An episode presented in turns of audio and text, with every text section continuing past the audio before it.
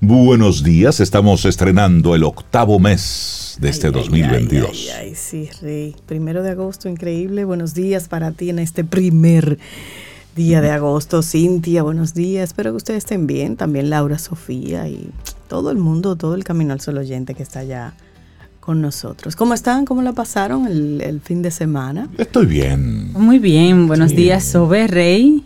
Buenos días, papá. ¿Cómo pasaste el día de ayer? Papá, ¿cómo pasaste tu ah, día? inventario, papá. Estás entrenando hoy, calzoncillo. Estás entrenando. Bueno, déjame decirte que tú dijiste el viernes que tú cogías hasta pañuelos que te regalaron. Sí, pero no me regalaron pañuelos. Y las tiendas estaban diciendo en los medios que lo que se estaba vendiendo era media y ropa interior.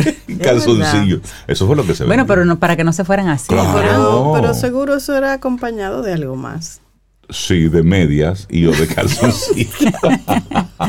bueno, pero para que no quedara así, que no quedara así. no, pero está bien, está bien. Óyeme. A ti te regalaron una media oh, Media. El papá más cool. Eso me Unas medias espectaculares. Eso, yo anduviera con, con, con, los pantalones arriba para que se vea así bien ese letrero. El papá más cool. me gusta eso. Y así esperamos que ustedes hayan pasado un buen fin de semana. Un fin, de, un fin de semana muy caluroso. Uy, me lo Porque mira, muy caliente. El calor que hizo ayer domingo fue intenso. ¿eh? Sí, fue muy, intenso, muy intenso. Pero esperamos que, hayas pasado un buen fin de semana, que, que hayas descansado, que hayas podido recuperar algo de energía para hacer de esta semana una semana buena, potente, productiva. Eso es lo que te deseamos desde temprano aquí en Camino al Sol. Así será, así y que hoy sea un día súper especialmente alegre, porque hoy se celebra el Día Mundial de la Alegría. Me encanta ese día, el Día Mundial de la Alegría. Hasta la palabra es bonita, la palabra alegría. Alegría, da esa, fuerza. Bueno, esta se celebra desde el año 2010 y fue una iniciativa de un colombiano, el señor Alfonso Becerra, que propuso que esto se celebrara en un congreso de gestión cultural celebrado en Chile. Hay una frase de Emerson que habla de la alegría y es que la alegría cuanto más se gasta, más queda. Qué rico. Así es, la alegría cuanto más se gasta, más queda. Es decir, dele para allá. Viva contento. Feliz. Además, el que es feliz no molesta mucho. Sí, la persona que es feliz. La, persona que es feliz no molesta mucho. Cuando llega, eh, eh, la gente se alegra. Llegó fulano, llegó fulano. Es que el que es feliz no, se está comparando, el que es feliz no está chismo, chismeando, el que es feliz. El que es feliz no fuñe, Está entregando todo. Eso es verdad. Póngase contento. Y a eso, y a eso te invitamos. Y eso conecta con lo que es nuestra intención para hoy celebrar los buenos momentos. Ay, sí, siempre. La vida hay que celebrarla siempre. Usted está de cumpleaños, celébrelo. No, pero que estoy solo, celebre su cumpleaños. A mí me llama la atención la gente que dice, a mí no me gusta celebrar mi cumpleaños. Me llama la atención, o sea, la razón. sí, cada quien porque a mí me gusta celebrar el mío. cada quien tiene sus razones, pero, pero sí, hay que celebrar la vida siempre y hay que celebrar los pequeños hitos, los pequeños logros. Eso hay que celebrarlo. Y también hay que celebrar a veces cuando tú no logras lo que quieres. Porque no Sabrá de qué tal salvas. que celebrarlo sí. Los pequeños golpes de suerte, así es. Es, verdad, ¿eh? 849-785-1110 es nuestro número de teléfono y ahí tenemos la aplicación de WhatsApp en la que podemos conectar siempre. 849-785-1110.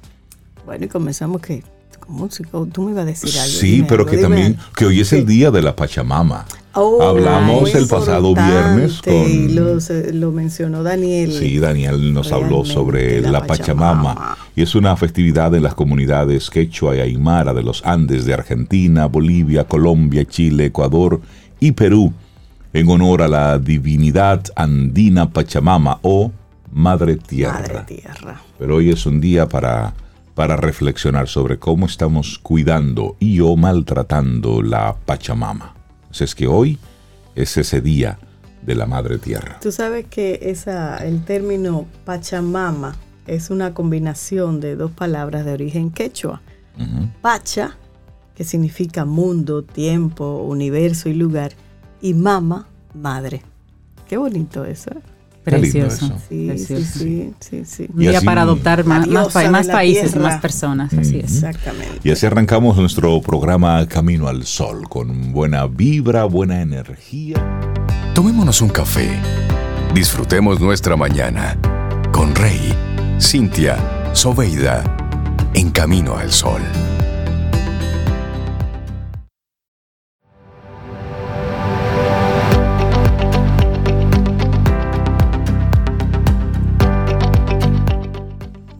La vida es como una cámara. Concéntrate en lo que es importante. Captura los buenos momentos. Y si las cosas no funcionan, solo haz otra toma. Siad Abelnur. Enfócate en eso. Nuestra reflexión en esta mañana. La felicidad está donde tú quieras. Ay, sobre todo en el corazón de uno. Así es, ese estado de placer que nos embriaga en situaciones concretas esa es la felicidad. Todos quieren, todos queremos alcanzarla, saber cuál es el secreto para conseguirla y experimentarla el máximo tiempo posible. Si pudiéramos, los seres humanos intentaríamos estar felices todo el tiempo, pero esto no es más que una idealización sin fundamento ni base en la realidad. La felicidad no es un, estado emocional concreto, es una forma de vida. Claro, y hay personas que se han topado con numerosos baches a lo largo de su vida y son felices.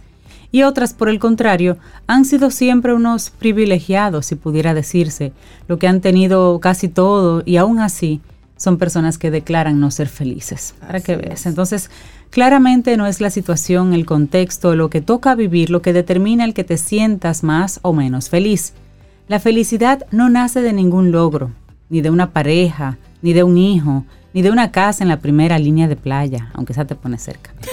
Ser feliz pasa por tener un pasa por tener un sistema de valores muy bien amueblado, enfocarnos en el momento presente, amarnos de forma incondicional y saber apreciar las cosas que tenemos. Todo lo que acabamos de enumerar va de la mano. Así, si nos esforzamos por cambiar nuestra filosofía de vida, que en buena parte de nosotros es bastante quejica, nos quejamos mucho, y adoptamos esta mirada alegre de la vida, nos percataremos de cómo podemos encontrar la felicidad exactamente donde querramos. Bueno, y la felicidad no hay que buscarla porque no existe en ningún lugar que implique una búsqueda. Es decir, no está ahí afuera como muchas veces nos hacen creer. De alguna forma la sociedad en la que nos ha tocado vivir nos ha desvirtuado la brújula que nos lleva a la felicidad, por lo que en lugar de apuntar hacia afuera, como nos quieren hacer creer, la felicidad está dentro.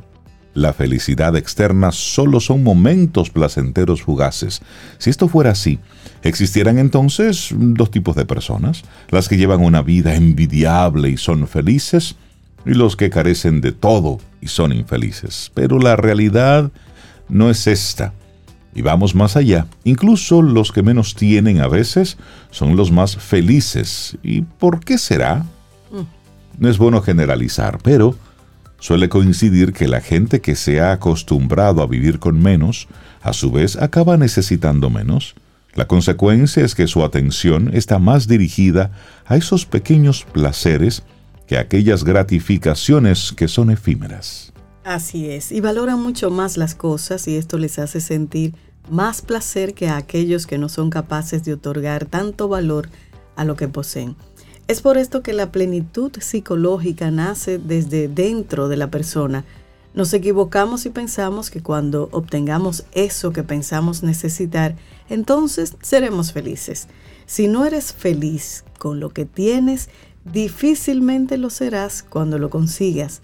Aquello que deseas es un extra, te aportará un pico de alegría que durará unas horas, unos días, quizás semanas, pero después volverás a tu estado normal. Pero ¿cómo puede conseguir una persona más feliz, ser más feliz? Bueno, el primer paso, según los expertos, es que necesitamos, eh, el primer paso que necesitamos dar para sentir más felicidad es precisamente no buscar esa felicidad. Cuando nos exigimos a nosotros mismos que debemos ser felices, debemos ser felices y no conseguimos serlo, Nos frustramos y la frustración no es precisamente sinónimo de felicidad. Además, obsesionarnos con ser felices nos llena de ansiedad y desesperación y acaba convirtiéndose en una lucha. No podremos ser nunca felices si nos exigimos y nos presionamos. La felicidad es un estado de fluidez, de fluidez mental, de aceptación, de vivir el momento. Y para ser feliz, deja a un lado las necesidades absolutistas. Lo cierto es que necesitamos pocas cosas para estar sanamente bien. Un poco de comida, no demasiada, o el placer pasará a ser aversión o apego. Un poco de agua para hidratarnos, un techo para resguardarnos.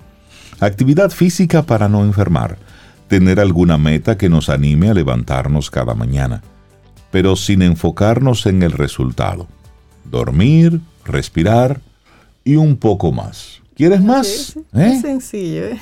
Así es todo lo que pensamos que necesitamos que se sale de todo esto y provoca el que seamos más infelices. Y esto no quiere decir que también encontremos placer en ello, pero han de ser solo deseos, no necesidades. el creer que lo que tenemos que tener, cueste lo que cueste, nos pone ansiosos. Y si lo conseguimos y finalmente lo perdemos, ya que todo en esta vida es efímero, entonces nos deprimimos. Y ahí entra ese, círculo vicioso. Así es, así es. Y por otro lado, para ser más feliz, es preciso enfocarnos en el presente. Nada existe ni nada es real, sino lo que estamos experimentando justo ahora con nuestros cinco sentidos. La técnica del mindfulness nos puede enseñar mucho sobre esto.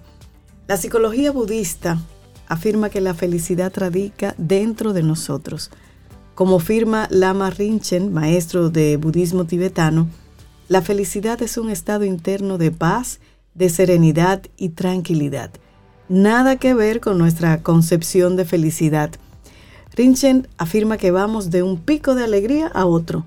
Por ejemplo, un día nos compramos un buen móvil, un buen celular, pero al poco tiempo ya necesitamos adquirir otra cosa.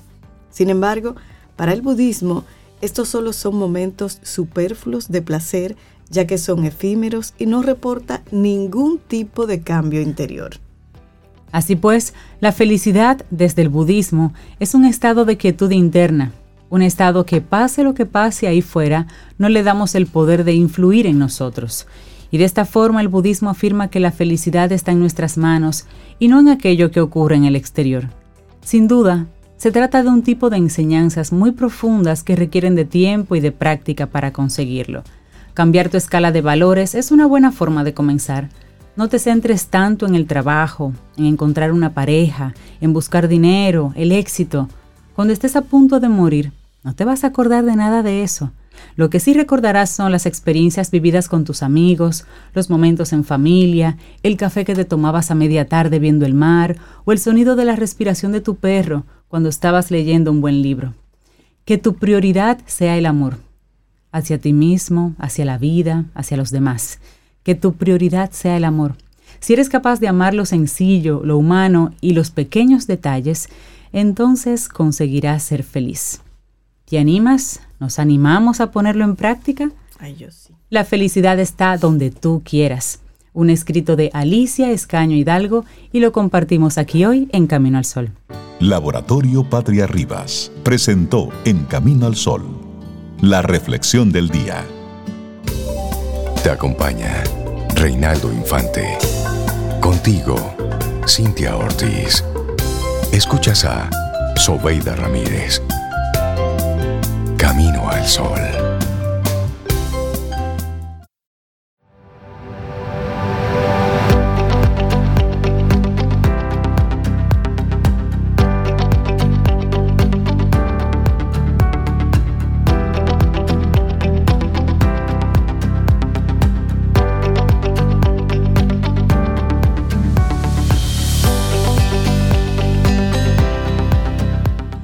Encanta esta frase de Bob Proctor, porque te quita ese velo de víctima. Y es que tú tienes las cosas en tus manos. Dice o decía Bob Proctor, las personas exitosas deciden cómo van a vivir. No son víctimas de las circunstancias. En los buenos o malos momentos saben a dónde van y saben que llegarán allí. Eso está bueno. Hay que ponerle responsabilidad a usted. Dele para allá y vamos arriba, muévase. Vamos, vamos. Estamos estrenando mes, estrenando semana y qué cosa de la vida. ¿Qué? Adivinen quién está aquí. No, no, no. Eso, es coincidencia, ¿sí, no? El estrenador oficial, ¿existe esa palabra? Estrenador. Estrenador. Oficial. Estrenista. El que estrena siempre. El que estrena siempre. Si no existe. Ah, bueno, María José viene ahorita. Le voy a preguntar si estrenador oficial existe. César Cordero de Del Carnegie Dominicana. ¿Cómo estás, César? Muy bien, muy buenos días. Y con este ánimo y esta presentación. Oh, y al mismo tiempo incógnita de ¿Existe o no existe? ¿Existe o no existe? Y si no existe, estaría chévere. Lo creamos. Eh, lo creamos. Entonces le ponemos derecho de autor, copyright, todo lo que va. El estrenista oficial de Camino al Sol. ¡Wow! Primero de agosto. Lunes. Con el ánimo. De verdad que agradecido y con las buenas noticias de la, del gran recibimiento que tuvo el tema que tratamos la semana pasada con Mauricio les manda y está conectado desde Guatemala. Ah, Ay, un abrazo, Mauricio. Dos horas antes. Y de verdad que fue bien bonito porque no solamente se quedó aquí en República Dominicana, sino que pudimos compartir el mensaje en la red de Latinoamérica y muchas personas, wow, Camino al Sol, mira qué bien, me encantó el programa y van a quedarse ahí conectados. pues saludos a los que Buenísimo, gracias por Entonces Reinaldo ahora va a tener que ampliar el saludo, el saludo a toda por supuesto, a toda Latinoamérica y más allá. y hoy hablaremos entonces del liderazgo, más allá de la motivación. Sí, nos quedábamos la semana pasada hablando de cómo medir esa productividad en, en el líder y hablábamos de lo importante para las empresas que es retener el talento. ¿Recuerdan? Eh, yo recuerdo muy bien esas preguntas que hacía Mauricio, donde el salario, la parte del orgullo por la empresa, la oportunidad de crecer, el balance. ¿Recordamos eso? Sí. Entonces, ¿qué se ha creado? Y vamos a hacer como un flashback con respecto a la motivación. Y es que recordemos que hace unos años la motivación era como levanten las manos, agárrense todos y vamos, podemos. Había una canción, agárrense de las manos. Exactamente. Unos a otros, conmigo. Y ahí era como que, ¿verdad? Y se ponía en, en acción. Pues esa motivación de querer despertar a todo el mundo con esas arengas desde temprano ha evolucionado ya el líder de hoy no puede pensar solamente en, desde el querer motivar la acción en otros. Exacto. Entonces, eso es agotador. Y recordemos las empresas donde gestión humana vivía con un dolor de cabeza. ¿Y qué inventamos para esta semana? ¿Qué inventamos para este mes? Ya agotamos todos los resorts ya agotamos todos los temas que se podían hacer, que la semana pirata, que el mes tal, porque había que crear como ambientes para que las personas se sintieran qué? Motivadas. De hecho, recuerdo un libro, Mil un formas de motivar a tus empleados. Ay, sí, ¿verdad? Eso existía. Sí, sí, sí. Lo tenemos por ahí todavía. Bien, gracias. Entonces, ¿a dónde se movió eso? Que el líder no solamente tiene que ser ese ente motivador en función de incentivos, actividades o decirle a la persona qué es lo que tiene que hacer, sino que el líder de hoy crea el ambiente donde las personas se motivan a sí mismo. ¿Por qué? Porque la motivación va muy ligada a nosotros. ¿Qué nos mueve? Muy probable que nosotros que estamos aquí en esta cabina, a los cuatro, independientemente de que tenemos elementos comunes, hay una acción interna que nos mueve muy personal. Claro, a estar aquí, claro. Sobeida tiene sus intereses, Cintia tiene sus sueños, Reinaldo tiene sus propósitos, yo tengo mi visión. Entonces, la conjunción de estos elementos es que hace que el líder esté pendiente de cada uno de nosotros de manera personalizada. ¿Por qué estoy aquí? Exactamente. Y sobre todo, ¿para qué también? ¿Qué me mueve? Y yo como líder tengo que descubrir eso. Lo primero es conocer a mi equipo y no establecer un ambiente de motivación genérico. Entiéndase, lo mismo para todo el mundo. Muchas veces las empresas lo que creaban era un problema. Vamos a tener un resort, pero no pueden ir las familias. Ya. o algo tan sencillo. Vamos a celebrar con un bizcocho de chocolate. Ya. Sí. Ya. A eso no le gusta el chocolate. Eso no me motiva. Eso no te motiva. No, para nada. Carita. Bueno, recientemente yo creo que lo compartí aquí en Estados Unidos.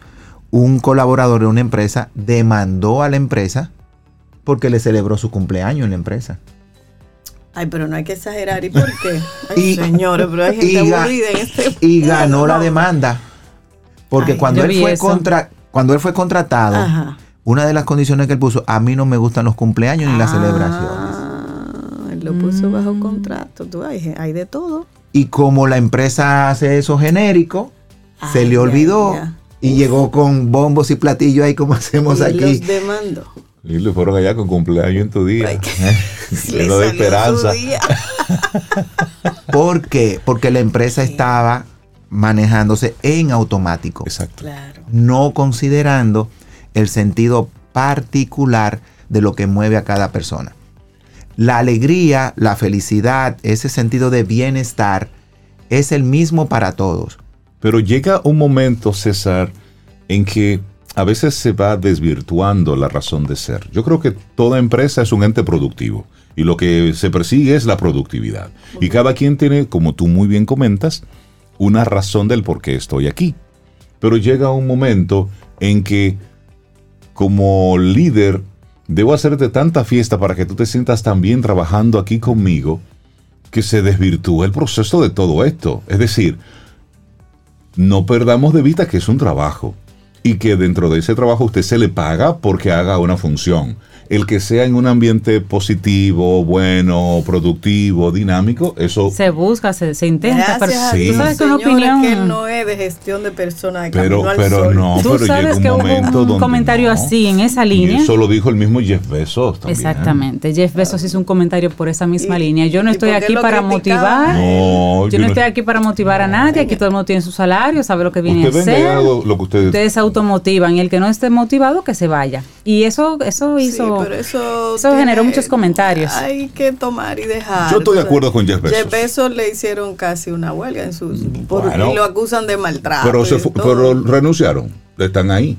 Sí, pero ese es el punto. Hay que tener como cierto balance. Es un balance, sí, pero, no, pero no es un consultorio tampoco de, fiestas y, y, de Mira qué bien. Porque, pago y se va. Gracias. Y fíjate que nosotros estamos hablando de una palabra que es que balance. Entonces, el líder no está para tener esa carga de motivar todos los días a todo el mundo. Dígame cómo se siente la gente hoy. crear, un, crear un ambiente, productivo, con condiciones y el que no se adapta a ese ambiente y rinde, él solo se va a salir.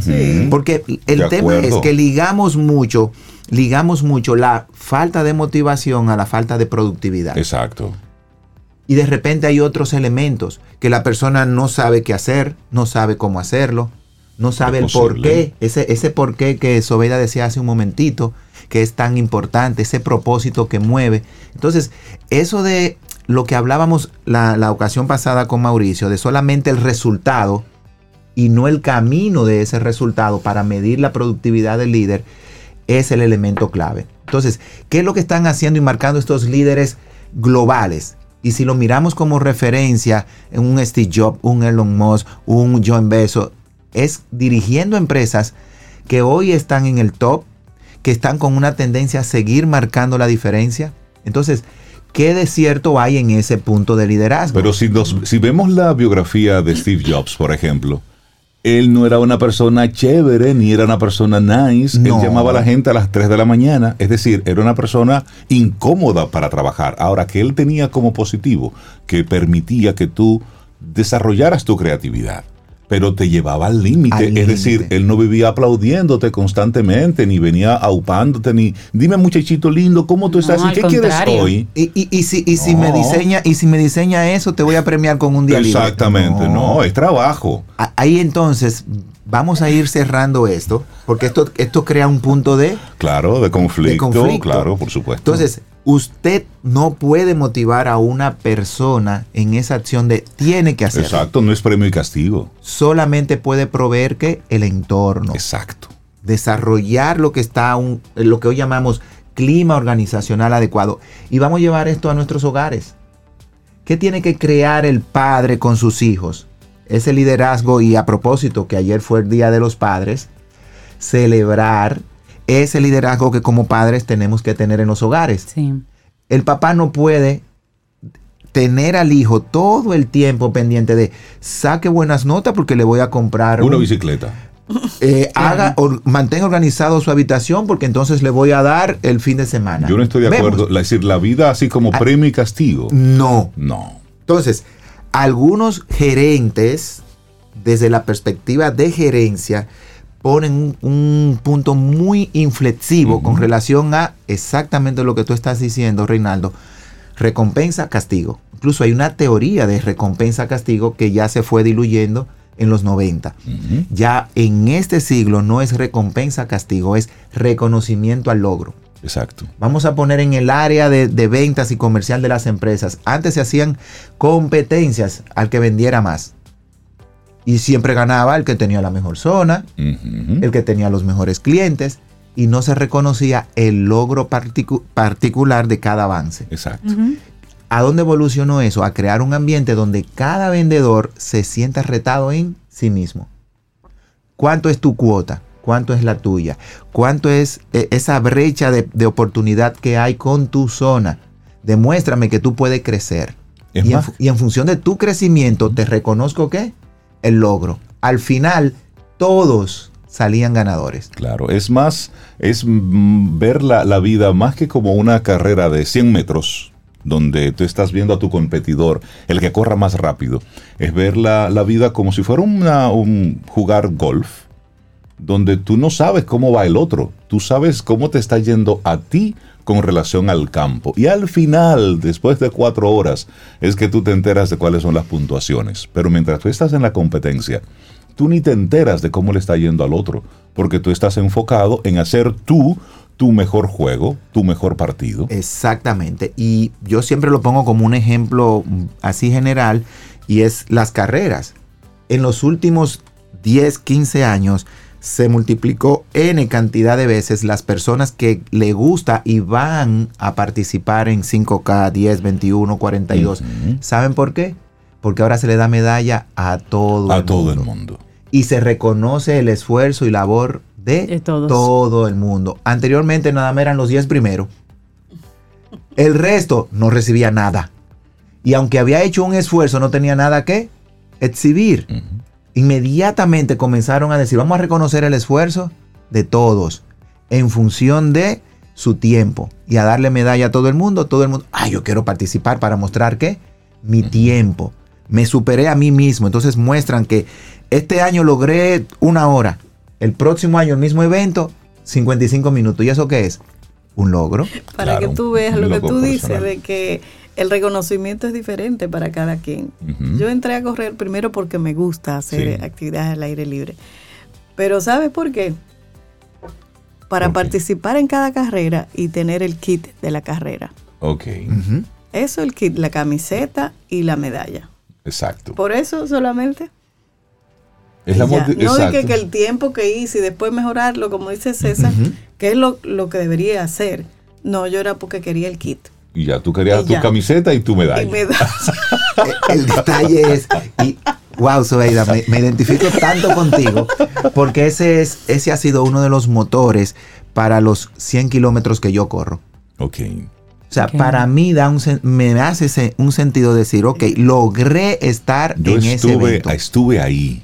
No, que la medalla indica que lo terminaste. Claro. Gracias. Entonces, en la empresa, el líder, y fíjate qué rápido y, sencillo caímos al punto, crea que ese ambiente. Claro. Tiene que generar diferentes momentos y acciones donde cada uno se va a sentir identificado de manera diferente. Esta es una empresa donde se puede ¿qué? crecer. Exacto.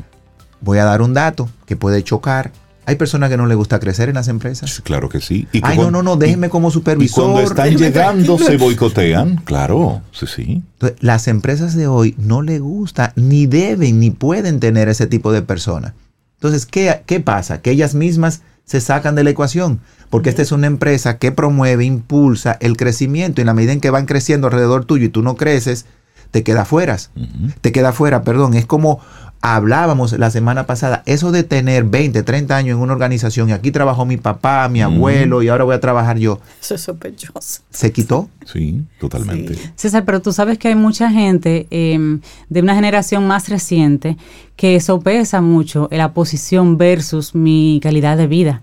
Y hay personas que dicen, es que en esta posición yo soy dueño de mi fin de semana, después que salgo ya mi celular lo puedo eh, poner en descanso. Entonces, posiciones directivas y demás comprometen mi tiempo libre y yo no quiero comprometer mi tiempo libre y eh, prefieren no crecer por sostener un balance en la vida. Y ahí viene de nuevo ese reto de que las empresas hoy están más enfocadas en ese qué? Balance de bienestar organizacional, que no importa la posición, las personas tengan que ese tiempo de balance. Y yo te voy a decir algo, eso está ahora en pleno desarrollo está por verse esas personas en 10 o 15 años si van a mantener ese pensamiento.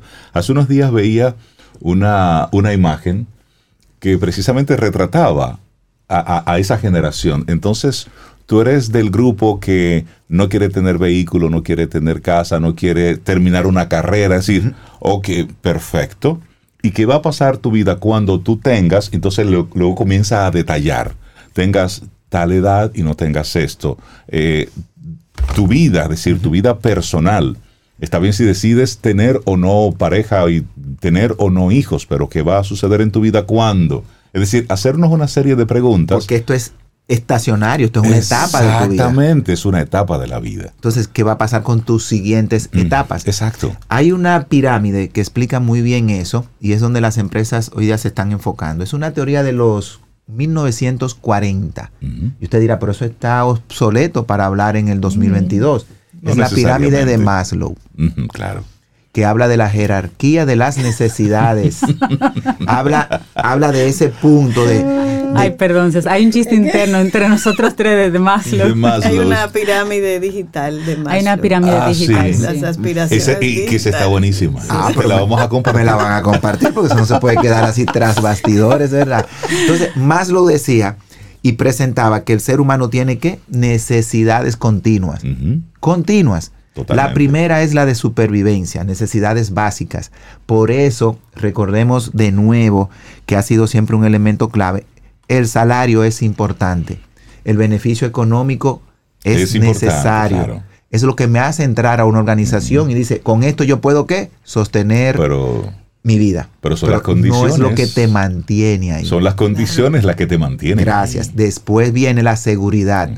¿Qué proyección me da esto en el tiempo? Claro qué oportunidad de crecimiento tengo. Luego viene la pertenencia, qué tanto se me toma en cuenta, qué tanto mis contribuciones son importantes para esta empresa. Y ahí viene entonces que sin el líder hacer mucho, con simplemente tener una actitud de apertura a las ideas, ya crea un ambiente motivacional. Totalmente. Wow, aquí me escuchan. Yo sé de una empresa que actualmente está desarrollando y hace hasta un evento al año una dinámica a lo interno de que las ideas de mejora con relación a innovación y creatividad son premiadas. Exacto. Y se le hace una gala privada. Pero hace un momentito hablábamos de Jeff Bezos y su pensamiento, pero él mismo tiene como incentivo en Amazon y él invita a que la gente se equivoque y tiene un segmento específico para que la gente invente. Es decir, crea, inventa, no importa, premiamos, premiamos tus errores, algo así es que se llama, como premiamos tus, fracasos. Y eso viene de los 80. ¿Sabe qué empresa se, se hizo grande y creció en base a ese modelo? 3M. Mm. Los miles de inventos, y a todo a nuestro Camino al Sol oyente lo puede buscar en Google, porque hoy todo está ahí Historia de 3M, la empresa que revolucionó la industria de la creatividad y la innovación. ¿Basada en qué? En un ambiente de errores. Entonces, es ese sentido de, romper, vamos a, vámonos a nuestra cultura. ¿Qué le decíamos a los muchachos cuando chiquitico? No invente. Mm, Deje de estar ahí. Hoy día es que inventa. Con solamente cambiar eso, ya tú estás creando un ambiente de motivación dentro de tu equipo. Entonces, ese sentido de pertenencia, de importancia, porque luego viene que las ideas que salen son qué? Reconocidas. El líder no se lleva el mérito del equipo. Reconoce al equipo. La idea la dio Cintia, yo la proceso, la presento a la alta dirección y me llevo los créditos. ¿Qué creen que va a pasar con Cintia? Y todo el que se entere, porque eso no se va a quedar entre Cintia y yo. Claro. Claro. Que inmediatamente baja los motores, baja el entusiasmo y dice, yo no voy a aportar idea aquí para que para, para que para que Exactamente. Entonces, el líder da ese sentido de importancia y reconoce la fuente del mérito. Buenísimo el tema que nos traes hoy, César. Y quiero proponerte para tu próxima conversación que hablemos sobre los, profesor, tarea. los principios del liderazgo de Amazon. Son 14 pero son sumamente interesantes que los podamos compartir porque están muy ligados a lo que tú hoy has tocado aquí. Porque desde fuera se ve una cosa, pero lo que se incentiva, y yo tuve en el 2019 la oportunidad de ir a Amazon en Silicon Valley. Y la conferencia que nos dieron fue precisamente sobre sus principios de liderazgo. Wow. Y ver cómo toda esta empresa se se rige por estos principios y cómo cada uno de los empleados, cada uno de los que está involucrado en esto, óyeme, lo vive. Así es. Así es que vamos a hablar sobre esto en tu pues, próximo, tu próximo Tarea anotada. Entonces, cerrando, el líder tiene que crear este ambiente y voy a dejar solamente tres cositas sencillitas que se pueden hacer. Primero, identificar y diferenciar lo tangible de lo intangible.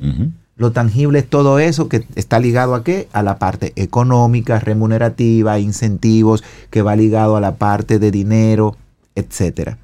Lo intangible, todo lo que va ligado al ser. Eso que tiene un valor y muchas veces cero valor económico, pero un alto valor en lo que se recibe. Por ejemplo, el reconocimiento con una pequeña notita un email público, un reconocimiento público, un aplauso, un PIN por logro y años en la empresa, un certificado, una carta a la persona, incluso a la familia. Entonces imagina que, que reciba un, eh, la familia de Sobeda reciba una carta, la tuya, la mía, de, parte de la empresa. al sol por sus 10 años de servicio aquí. Porque por lo general cuando tú recibes algo así, es que ya estás en la bajadita. no hay que esperar la bajadita. hay que hacerlo mientras esté subiendo para que siga qué? Con el ánimo de seguir creciendo. Entonces, eso tangible, intangible, llevarlo a tres momentos. Mm. Informal, formal e institucionalizado. Exacto. El informal es en cualquier momento. El formal, el que está establecido en función de logros específicos. Y el institucional, el que está marcado a los objetivos anuales o semestrales de la empresa. El líder crea el ambiente, no está detrás de la gente para motivarlas. Definitivamente. La gente que quiera conectar con Del Carnegie. 809-732-4804. Con el 809-732-4804 y seguimos avanzando con todos estos temas, señores. Ya entramos en el último tramo del año. Llegó agosto. Se fue julio. Señores, ¿eh? Se fue julio. No te llegó el meme que se fue julio. Se fue julio y llegó agosto. que tengas excelente día, César. Cuatro meses nada más para acabarse el año. Ten un buen día, un buen despertar. Hola. Esto es Camino al Sol. Camino al Sol.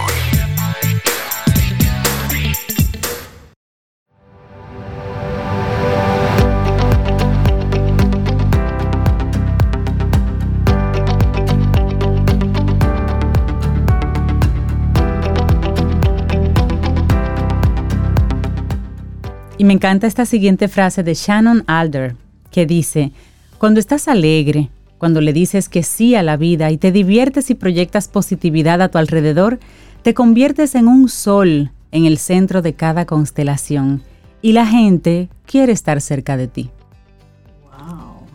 te conviertes en un sol. Claro. Y la gente quiere estar cerca de ti para Porque lo que proyectas es positivo, es bonito, claro. Eso está lindo. Bonito, eso. Sí, eso está bonito. Por fin se acabó julio. Fue, largo este mes, ¿eh? fue largo. Julio duró dos meses. Pero, el año promete todavía. El año promete. Oh, pero sí, cuatro. El 2022 todavía promete. Quedan muchas cosas por ahí. Recordar nuestro número de teléfono en el que tenemos la aplicación de WhatsApp. Claro, es el 849-785-1110. 849-785-1110 y tenlo a mano para nuestra próxima conversación. Bueno, María José Rincón, letra Z, doctora en filología hispánica y lexicógrafa y colaboradora de Camino al Sol. Buenos días, ¿cómo estás, querida letra Z? Buenos días, muy bien, gracias. Hola Reinaldo, hola Cintia y Sobe y hola. los queridos al Sol oyentes. Buenos Está muy, muy bien acompañada, muy lindamente acompañada. Estoy, bien acompañada hoy, eh, eh, como el verano pasado lo pasamos juntas en España, este año estamos pasando el verano juntas en República Dominicana. Ah, qué rico, bienvenida con, con Isabel Rincón, mi sobrina, Isabel Rincón Guardia, y, estamos, bueno, llevamos casi un mes, ¿verdad?, juntas en, República Dominicana, y, pues bueno, vamos a aprovechar para hablar un poquito de palabras, ¿verdad?, que a nosotras nos gusta. Hola Isabel. Pues qué bueno verte de nuevo, Isabel. Mira, y hay dos palabras aquí que Reinaldo ahorita te preguntaba si, se existía, era... Eh, ya me olvidé. Ay, Dios mío, no. Eh, inicia. Estrenista. Ah, estrenador. ¿Estrenador o estrenista? estrena. Una persona que estrena algo. Sí. Puede ser un estrenador. ¿eh? Ah, si, estrenador.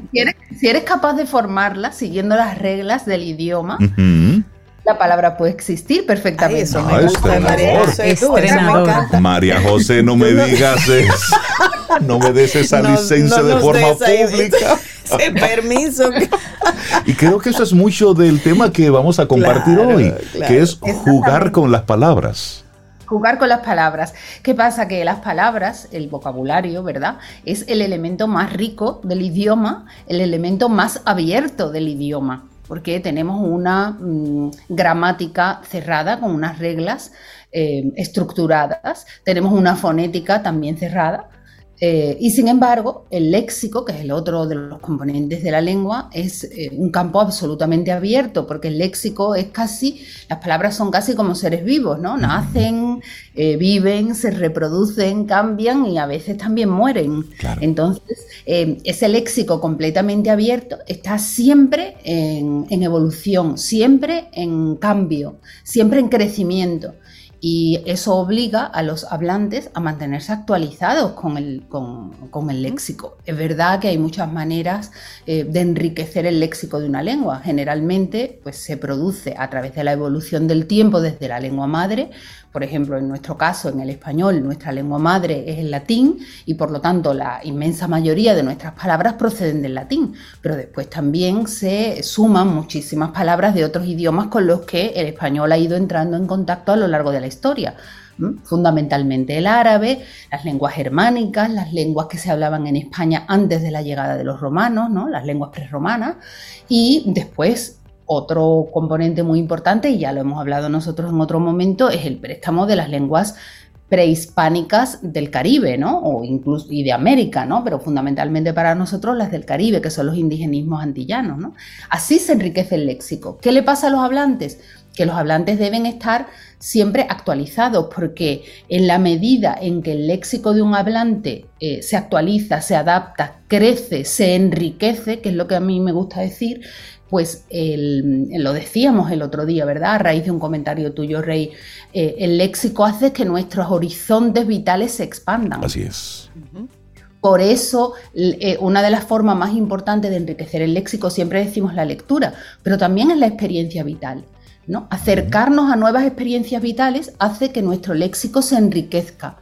Pero para eso, y sobre todo funciona con los adultos, pero también funciona con los niños, tiene un papel muy importante el entorno del niño que está aprendiendo el idioma. Por ejemplo, em, Isabel nació en Sevilla, vive en España, ¿verdad? Y todos sabemos que el léxico del español es muy rico y que también se diferencia por áreas. Hay cosas que se dicen en España que no se dicen aquí y viceversa. Por ejemplo, mientras Isabel ha estado aquí, hemos viajado, pero también hemos ido a los mercados, hemos ido al súper, hemos andado en la calle en los tapones, inevitable, ¿verdad? Y hemos aprendido muchísimas palabras dominicanas, pero ella las ha aprendido porque le interesa, pero también porque alrededor ha habido gente que se ha preocupado de que ella vaya aprendiendo palabras. Entonces yo quiero, a ver si Isabel, claro. a ver, a ver esas palabras dominicanas. dominicano con Isabel. Me interesa. Con su experiencia vital, con su experiencia vital. A ver, por ejemplo, vamos a ver, cosas que, que, tú has aprendido. Dime, a ver, de palabras dominicanas que tú creas que se usan aquí y que tú no las usabas antes. Pues yo aquí em, uso, por ejemplo, guineo, chinola, lechosa, mangú y mofongo y quipe, mientras que en España no las uso y uso la palabra española. Claro, de las cosas que hay, por ejemplo, de guineo, ¿cómo se dice en España? Plátano. Pero aquí el plátano. Es otra cosa. Claro, aquí el plátano es otra cosa. Entonces, si le decimos plátano al guineo, ya no nos estamos entendiendo. Entonces, si tú llegas a un nuevo sitio, aprendes nuevas palabras. Como verán, el campo de interés, ¿verdad? Está bastante gastronómico, sí. Exactamente, bastante bien delimitado. Entonces, después, en los tapones que hemos aprendido. Pues que en los tapones hay muchos carros y mm, algunos están bastante... ¿Cómo bastante qué? Bastante viejos. bastante destrozados. ¿Vale? Sí. por ejemplo, claro, se le dice carro, lo que en España se le llama... Vehículo. Vehículo o coche, también se le llama. Entonces después hay algunos tipos de carros muy específicos, por ejemplo... La voladora. La voladora esa, las voladoras Ah, Isabel, sí. ¿Y cómo se llaman las voladoras en España? no, existen, no, existen, voladoras en España. Ni, motores, ¿verdad? Sí, y, los motores que llevan como taxi, ¿cómo se llama? Motoconcho. Motoconcho, ¿ves? ¿Y hay de eso ya en España? No, no hay. No, yo confirmando una teoría que tengo. donde hay voladora y hay motores, eso es subdesarrollo. esa, teoría de eso. Muy mía, muy mía. Eso, eso es un ejemplo de, cómo eh, el aprendizaje del idioma, eh, el, enriquecimiento del vocabulario a los niños no se debe vincular exclusivamente con el aprendizaje escolar. Porque el lenguaje lo usamos para todos los ámbitos de nuestra vida. Entonces, eh, los niños deben aprender a perderle el miedo al lenguaje, a interesarse por las cosas del lenguaje, porque es una experiencia que le va a acompañar a lo largo de su vida. Isabel no solo ha aprendido palabras nuevas, ella ya sabe respetar que en distintos sitios, en el español, con la misma validez, se dicen distintas palabras y que eso no significa ni que esté bien ni que esté mal, significa un enriquecimiento para su propio idioma. Un uso. Y en esa, en esa misma línea de pensamiento, María José, lo que sucede en nuestro país es que nos quedamos con la forma eh, de la calle. Sin embargo, descuidamos lo que sería la forma la manera formal de llamarlo, lo que está en el diccionario. Y entonces eso hace que nuestro léxico eh, sea muy localista y se empobrece. Se empobrece totalmente. Se empobrece, exactamente. No solo porque el número de elementos que, a los que podemos recurrir, a eso se le llama disponibilidad léxica. Es decir, cuando tienes un objeto, una realidad, un, un, sentimiento, pueden ser cosas concretas, abstractas, lo que sea, ¿no? Y lo tienes que nombrar eh, tú echas mano de tu memoria, a ver qué tengo disponible para mencionar esto. Entonces, la idea es que esa disponibilidad léxica se enriquezca cada vez más. ¿Qué pasa? Que cuando estamos en un entorno que no nos abre a nuevas experiencias, sino que nos abre simplemente a esa experiencia coloquial de la calle, no nos enfrentamos a nuevas experiencias culturales, a nuevas experiencias profesionales, a otros ambientes diferentes al que siempre estamos. Por ejemplo, escuchamos buenos programas de radio, vemos buenos programas de debate en la televisión, vemos películas, vamos al teatro, leemos no nos, no nos, enfrentamos a nuevas realidades que nos exijan nuevas palabras. Nuestro mundo se va quedando cada vez más reducido. ¿Qué pasa en nuestro país? Que ese mundo se reduce cada vez más al lenguaje coloquial, de circunstancias muy familiares y en entornos muy reducidos. Porque eh, nuestra, nuestra realidad laboral, cultural, no nos exige nada más, no nos brinda ninguna otra oportunidad. Por lo tanto, el vocabulario se queda en lo que se llama el registro coloquial o el registro popular, que es perfecto, es útil, es importantísimo tenerlo. De hecho, el que carece de ese registro coloquial se oye muy raro cuando llega a un ambiente coloquial. Se oye como excesivamente acartonado, ¿no? Pero pasa también en el sentido contrario, el que solo domina un registro coloquial. Cuando va al aspecto formal, académico. No, logra encajar. No logra encajar, no logra expresarse, ¿no? Y no logra demostrar las capacidades que pueda tener, que probablemente las tiene. El problema es que no es capaz de demostrarlas. María José, y decías al principio de esto de jugar con las palabras. Eh, eh, el argot popular está lleno de palabras que se han ido creando. De hecho, últimamente en nuestro país alguien se inventa una palabra, la pone en una canción y por repetición esta, esta palabra... Bobo. ¿Eh? Bobo. Mm. ¿Qué significa problema? Ah, eso significa problema. Bobo, eso lo he aprendido. Bobo. Entonces, Hay bobo. ¿Cuál es? María, José te mira, sonríe y calla. conociendo los registros coloquiales, yo me actualizo con mis sobrinos. Entonces, María José, ¿cuáles son esas normas que existen para crear una palabra, para inventar con una palabra, para crear algo distinto? El hablante es libre de crear palabras, claro. Lo que pasa es que normalmente eso que pensamos, que, mm, que nos inventamos las palabras, eso no es tan fácil, ¿eh? ni, siquiera hay tantas palabras inventadas. Normalmente el hablante usa lo que hay para darle un nuevo significado. eso también es creación léxica. Ese es el ejemplo de bobo, ¿no? Bobo que es el chupete de los niños, Exacto, ¿verdad? Exacto. el chupete de los niños, por algún motivo que desconozco, pasa a significar, ¿verdad? Pasa a significar ese problema ese lío, ¿no? Aquí hay un, problema, ¿no? Entonces, esa parte de darle nuevos significados a palabras que ya existen es la parte que es más abundante en la creatividad, ¿no? Por ejemplo, en el español americano mm, fue uno de los grandes aportes de creatividad a las palabras tradicionales del español, sin crear nuevas, las que eran tradicionales de siempre, pues para darle mm, un nuevo significado. Por ejemplo, Isabel ha dicho la palabra lechosa. La palabra lechosa viene de leche, y, aquí, cuando llega al trópico y aparece la fruta, pues esa palabra, mm, que hasta ahí era un adjetivo, ¿verdad? Que significaba algo que tenía las características de la leche, pues aparece para designar una fruta, ¿no? Porque en el tronco de la lechosa eh, de la mata de la lechosa, pues corre, si, si lo cortas, una, alguna sustancia parecida a la leche. Bueno, pues de ahí, por creatividad del hablante, se busca una nueva palabra. Y de hecho es curioso que la palabra taína para la lechosa es papaya, y sin embargo aquí, en el solar donde nació esa palabra, lo que usamos es, lechosa. lechosa. ¿verdad? Claro, usamos lechosa. No pasa nada. Es decir, eh, el hablante es libre de elegir qué palabras, ¿no? Y crea a través de palabras que ya existen. Pero Reinaldo se refería también a crear palabras eh, em, con los mecanismos de creación de la lengua, ¿no? Por ejemplo, uno de los juegos que Isabel tenía, ¿verdad? Que buscamos juegos para aprender palabras, es el de crear familias de palabras a partir de derivados.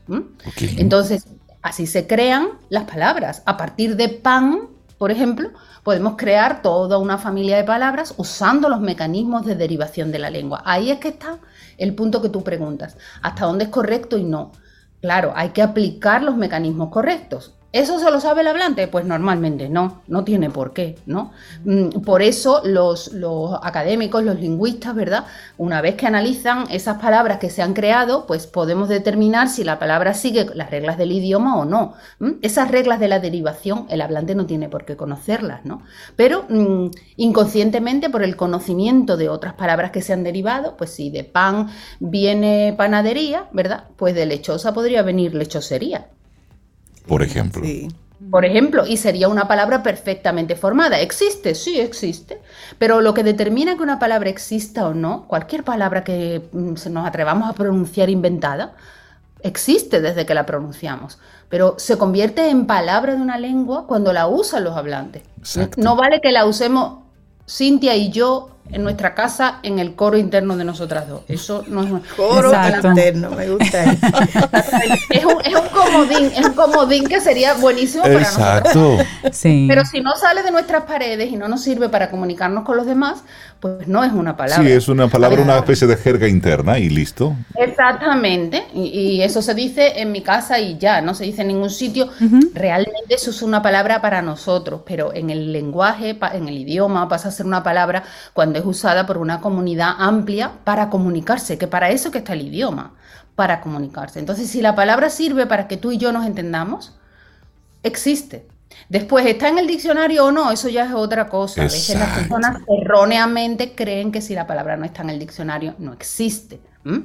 Entonces, por ejemplo, mm, en esto de jugar con las palabras que dijimos, em, eh, quiero aprovechar para contestar una consulta que nos hizo una oyente en el último programa cuando hablábamos de mejorar la ortografía y ella decía, yo pongo a mis alumnos a copiar textos e incluso copiando los textos cometen errores ortográficos cuando en el texto está correcto. Y, yo me quedé para responderle así en directo en el programa, porque tenemos que hacer un esfuerzo los docentes y los padres, ¿verdad? Todos los que nos dedicamos a formar niños y jóvenes. Eh, no se trata de hacer ejercicios mecánicos, ¿no? se trata de que ellos entiendan para qué les está sirviendo el ejercicio. Entonces, si tú pones a copiar a una persona simplemente con la mecánica de copiar y, no les desarrollas la atención, no les desarrollas la concentración, no saben para qué están copiando, a ellos les da exactamente igual cómo lo copian se convierte en algo mecánico. Por eso jugar con las palabras lo que trata de buscar es que el aprendizaje del vocabulario, y estamos hablando aquí del aprendizaje fuera de las aulas, del que hacemos todos los días en nuestra vida diaria, sea algo más divertido. Entonces, en, nuestra casa, en nuestra familia, siempre hay grupos de niños, de jóvenes. ¿Por qué no jugar con las palabras? ¿no? ¿Por qué no buscar juegos mm, que podamos hacer? ¿no? Isabel, por ejemplo, eh, Isabel y yo jugamos a uno que se llama el diccionario, ¿verdad? Explícales, Isabel, cómo es, para que eh, eh, se pueda aprender cómo es la mecánica del juego. Pues un jugador de lo que haya busca una palabra en el diccionario que crea que es desconocida para los demás.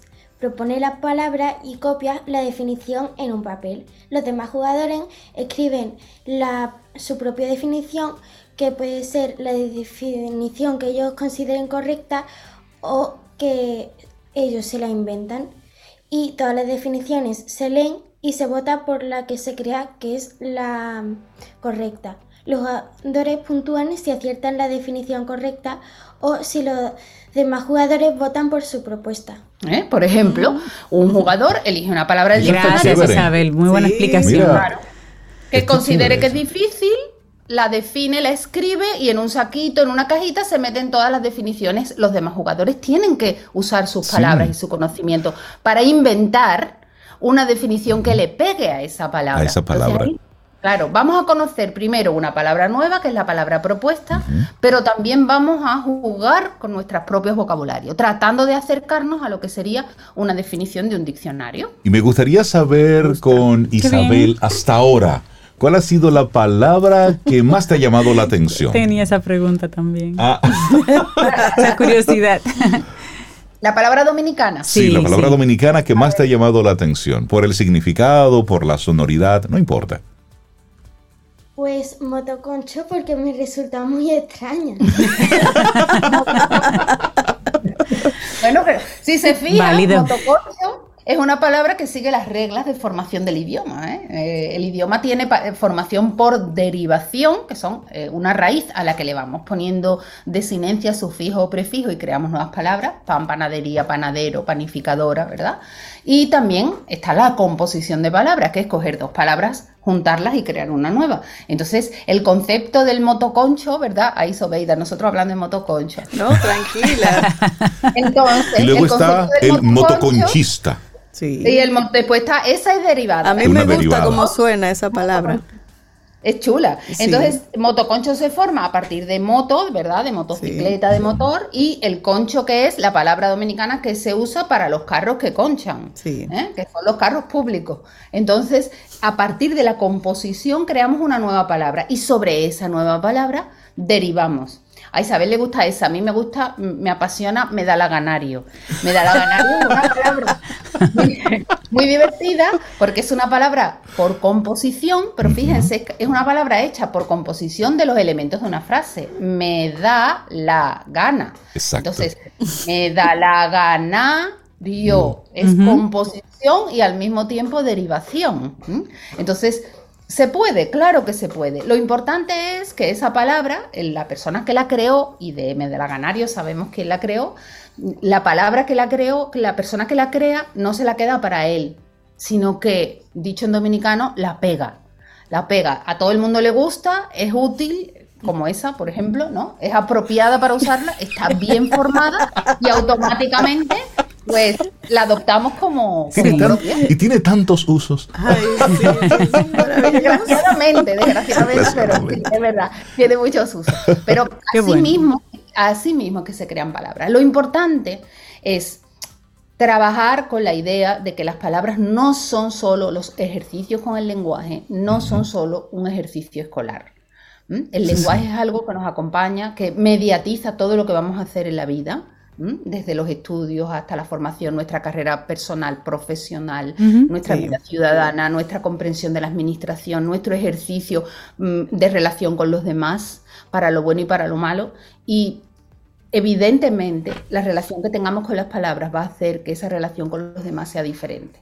Por lo tanto, olvidemos que las palabras, que el lenguaje es algo simplemente escolar, reducido a las tareas que hacemos con el colegio. El lenguaje es algo que aprendemos en la casa, que aprendemos de nuestro entorno. Aprovechemos cualquier circunstancia, un viaje, una visita al súper, eh, una conversación con la familia, una nueva persona que conocemos que viene de otro país, un nuevo libro, una nueva película, para aprender nuevas palabras. Eso, eso es jugar con las palabras, ¿no? Jugar con las palabras. Me encanta. El tema que nos compartió hoy María José Rincón con su invitada especial. Isabela, Rincón. Isabel Rincón. Muchísimas gracias Isabel y que sigas pasando una linda estadía en nuestro país y que aprendas más palabras. Seguiremos aquí todos los días, echamos una nueva palabra al saco. Cada día, no, no pasa un día sin aprender una nueva palabra. Una palabra nueva. Bueno, al lado tuyo yo no lo dudo. un gran abrazo. Que la experiencia se enriquece. Un abrazo. Gracias. Un abrazo, María José. Gracias por el ambas. Tema. Contigo hoy, contigo siempre, camino al sol.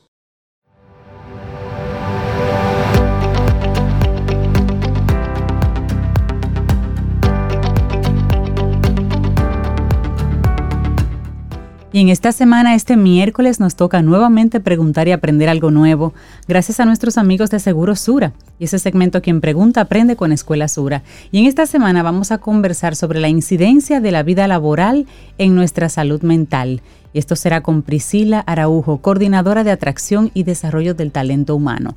No nos podemos perder esta conversación. Quien Pregunta Aprende con Escuela Sura. Seguimos avanzando en este camino al sol. Es lunes, estamos a primero de agosto y le damos los buenos días y la bienvenida a Yanis Santaella, psicóloga clínica, coach y mentora de proyecto de vida. Y hoy vamos, aunque el Día del Padre fue ayer, bueno, pues ella va hoy a tocar un tema bien interesante, cómo influye la figura del padre en nuestra autoestima. Yanis, buenos días y bienvenida. Buenos días, felicidades Reinaldo, felicidades a todos los padres y asimismo es, tomé este tema en conmemoración y honor a todos los padres. Ayer un día de muchos sentimientos encontrados, algunos celebran, otros eh, realmente honran la partida y otros posiblemente atraviesan un duelo. La figura del padre es la figura de la seguridad, es la figura de el apoyo, es la figura como del sacar al hijo o a la hija al mundo. Por eso la figura del padre es tan importante. Hoy me quiero referir a la figura del padre no solo de cómo nosotros somos padres, sino de los padres que tuvimos los adultos, porque parte del gran tema es que cuando los adultos no hemos sanado con nuestros padres o con nuestro papá, muchas veces la mujer ve en papá a todas las relaciones de su vida. Entonces, cuando la mujer no ha podido formar una relación sana, no importa la edad que tenga, posiblemente le toque hacer una visita donde papá, perdonar y honrar. Y en el caso del hombre, papá significa su autoimagen, su imagen y semejanza y sobre todo lo que yo quiero ser. Cuando hablo de la autoestima desde el punto de vista de papá, vamos a verlo, vamos a verlo en cinco partes fundamentales y es lo que pude escuchar de papá sobre mí. O sea, ¿qué escuché de papá mm. sobre mí? ¿Qué me decía? ¿eh? ¿Qué me decía o qué le decía a otro sobre mí? Exacto. Muchas veces papá nunca me dijo que yo soy bueno. Papá siempre quizás se lo dijo a los otros. A veces papá fue criado en una, en una educación donde el reconocimiento, donde entonces papá verbalmente las palabras que dijo quizás fueron las palabras duras. Entonces, muchas veces tenemos entonces ahí el sentido de insuficiencia y el sentido de incapacidad. ¿Cuáles? Y aquí les voy a dejar la reflexión, cuáles palabras positivas de papá escuchamos. Y quizás ese es un ancla positiva que tú tienes. Eres responsable, inteligente, comprometido, o quizás esta persona nunca, esta persona nunca va a llegar, o no lo escuchaste papá, porque quizás papá no tenía voz en su propia autoestima. Segundo, lo que viste de papá hacia él mismo y hacia la aceptación total de ti. Muchas veces papá no tenía una autoestima alta y manejó sus propios procesos. Quizás papá se alejaba, quizás papá no estaba, quizás papá eh, era una persona, o sea, tuvo una o tiene una situación, porque puede ser que tu papá sea un adulto y todavía tú tengas la misma situación con papá. Yo tengo muchas pacientes, muchos pacientes que hoy todavía tienen la misma situación con su papá, que lo que están esperando que su papá los reconozca. Inclusive está trabajando con ellos, inclusive que lo único que esperan es ese, esa aceptación de yo soy diferente o esa partida de quiero cerrar este proceso que nunca acaba, porque hasta que nosotros no nos responsabilizamos de nosotros mismos, ese ciclo se queda abierto y nos cuesta verlo. Y entonces, ¿qué hacemos en ese momento los adultos? Salimos a buscar a nuestros papás, a nuestros jefes, a mm, nuestros mm. amigos. Eh, las mujeres los salimos a buscar en las parejas, en los jefes también, en los compañeros de trabajo. Y andamos buscando, si, eh, vamos a decir, papás virtuales y eso no es malo. A veces necesitamos figuras, roles. Lo que es inadecuado es cuando nosotros le damos una categoría a alguien que tiene un poder sobre nuestra vida. El tercer aspecto de papá es el tema del compromiso.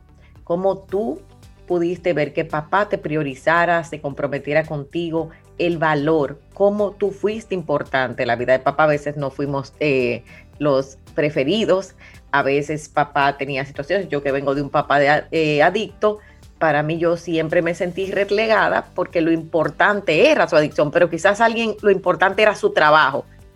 Y ese hijo o hija siente que papá no lo abrazó, no la abrazó, y papá quizás está hoy en otra etapa de vida, pero tú tienes el mismo dolor.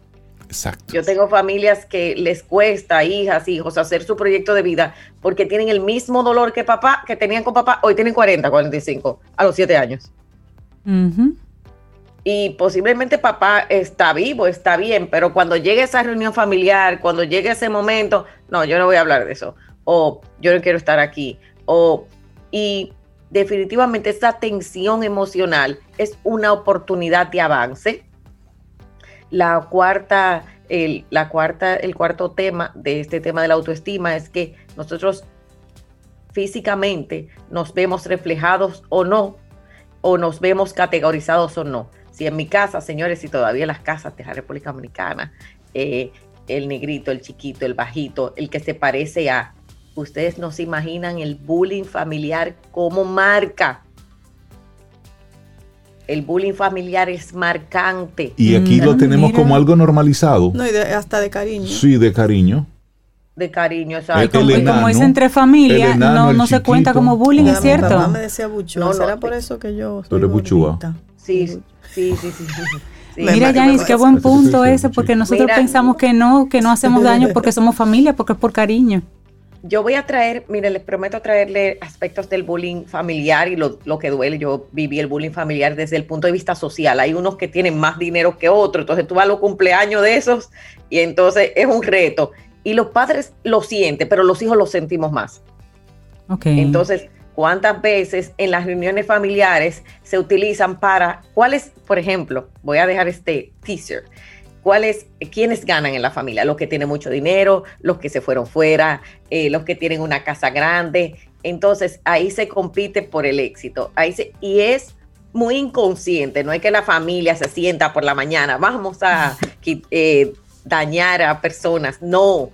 Pero en un, en un momento de conciencia necesitamos nosotros empezar a ver, wow, como yo en una próxima reunión familiar traigo algo positivo cómo yo hago un cambio, cómo yo me sano. Y por último, en este tema de la autoestima, y es que, y aquí voy, ¿cuál es el tema de el fracaso o la no felicidad de papá. Porque los hijos siempre queremos que nuestros padres sean felices y nos quedamos en ciclos de yo voy a ser feliz cuando papá sea feliz o y entonces ahí las mujeres cuando papá no fue feliz busco hombres infelices. Cuando papá eh, fue necesitado, voy a buscar hombres necesitados para completar esa etapa. Los hombres lo hacen buscando amigos. Eh, muchas veces eh, tú dices, pero ¿y qué es lo que tiene ese amigo? Y es que se está buscando a él mismo y a su papá, a esa figura. O lo que hace es que destruye esa parte de salir adelante, de fuerza, de acción. Y dice, que yo pienso mucho, pero actúo poco. Entonces, lo importante que es que hoy hay una oportunidad de hacerlo diferente. Lo importante que es que visitar nuestra familia para sanar, para crecer.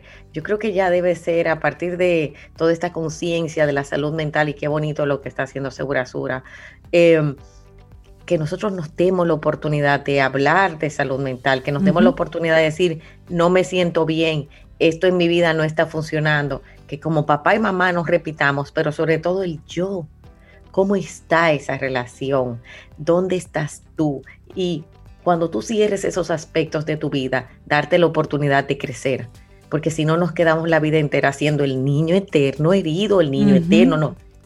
Crecimos, estamos aquí. Y te quiero dejar una pregunta, ¿qué vas a hacer ahora con eso? Porque yo le, ponía ayer en, el, en un post que ponía para mi papá a las nueve de la noche, fue que lo puse porque es un día de autorreflexión para mí, mi papá no está y me tomo un día muy bonito conmigo y con él y honro mucho. Y ponía, señores, tu padre, el que Dios te puso, o como tú lo quieras tomar, el que te tocó, es perfecto para ti. Vino a apoyarte a evolucionar, pero desde nuestro ego y nuestra humanidad podemos quedarnos en el mismo lugar y pasárselo a la, siguiente generación. Es una decisión. Así es. Y excelente reflexión, Yanis. Qué lindo, Yanis. Gracias por ese regalo que nos haces hoy.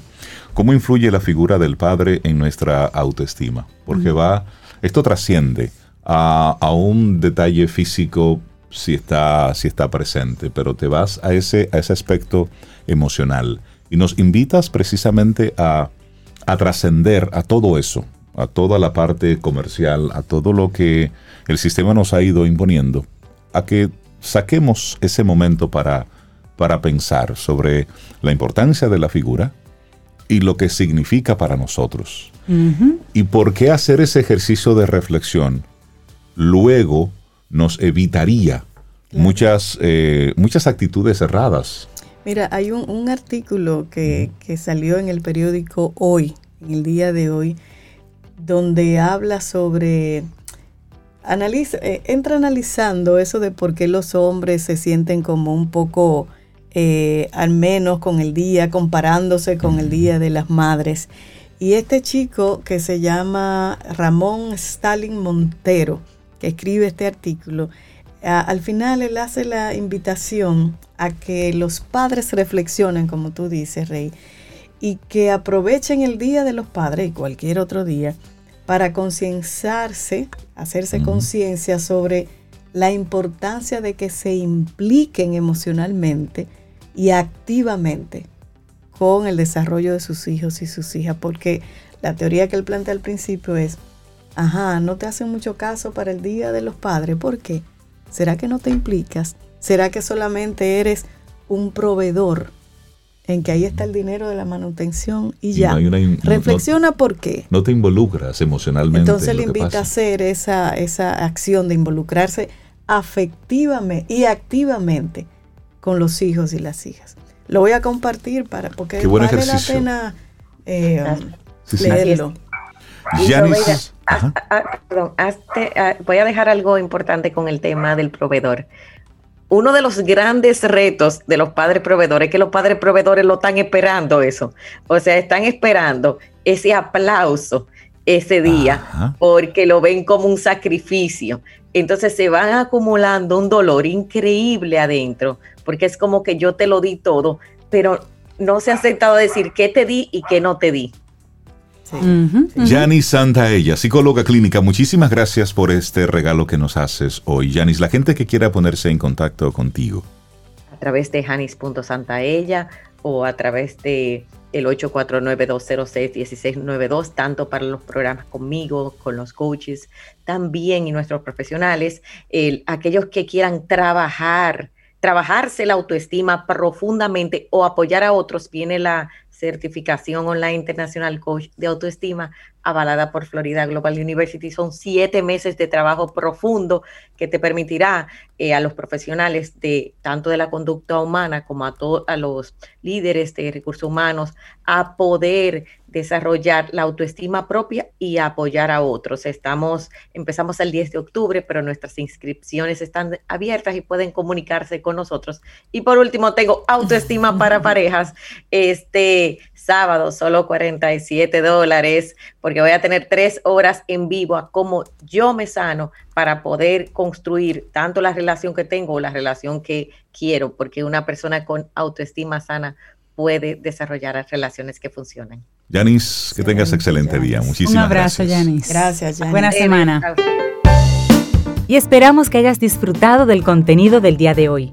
Recuerda nuestras vías para mantenernos en contacto. Hola arroba caminoalsol.do. Visita nuestra web y amplía más de nuestro contenido. Caminoalsol.do. Hasta, una, próxima, edición. Y pásala bien.